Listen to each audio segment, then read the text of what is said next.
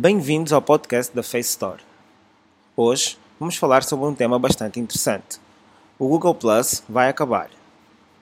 Após a polémica de fuga de dados revelada pela Google no ano passado, a multinacional anunciou que irá desativar a versão para utilizadores que ficará efetivamente offline a partir de 2 de abril de 2019.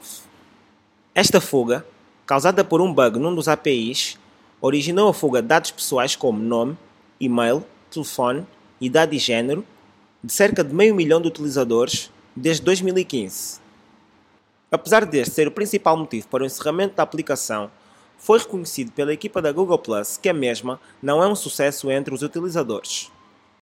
Isto porque os dados estatísticos de uso e interação revelam valores muito baixos.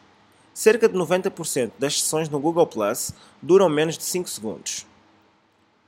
Com o encerramento marcado para abril, a empresa afirma que os utilizadores terão este prazo para transferirem e guardarem todos os seus conteúdos, tais como fotos, vídeos e páginas criadas, que à data estipulada serão eliminados.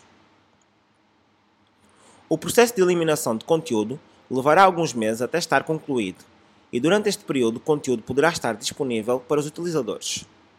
Ainda assim, é importante ter em conta as seguintes datas e condições. A partir de 4 de fevereiro, não poderá criar novos conteúdos dentro da rede social, perfis, páginas, eventos ou comunidades do Google. Se utilizou o Google para publicar comentários no seu site ou noutros sites, esta funcionalidade será removida do Blogger no dia 4 de fevereiro e nas restantes redes sociais a partir de 7 de março. Todos os comentários serão eliminados no dia 2 de abril.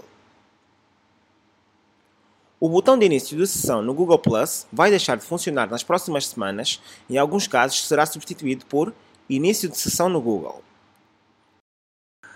A partir de março de 2019, proprietários ou moderadores de uma comunidade Google Plus terão à sua disposição novos conteúdos para transferir e guardar, tais como o autor, o corpo e as fotos de cada mensagem publicada numa comunidade pública.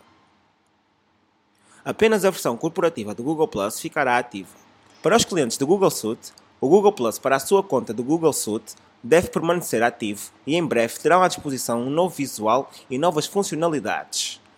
Muito obrigado por ouvirem nosso podcast e fiquem atentos para mais novidades.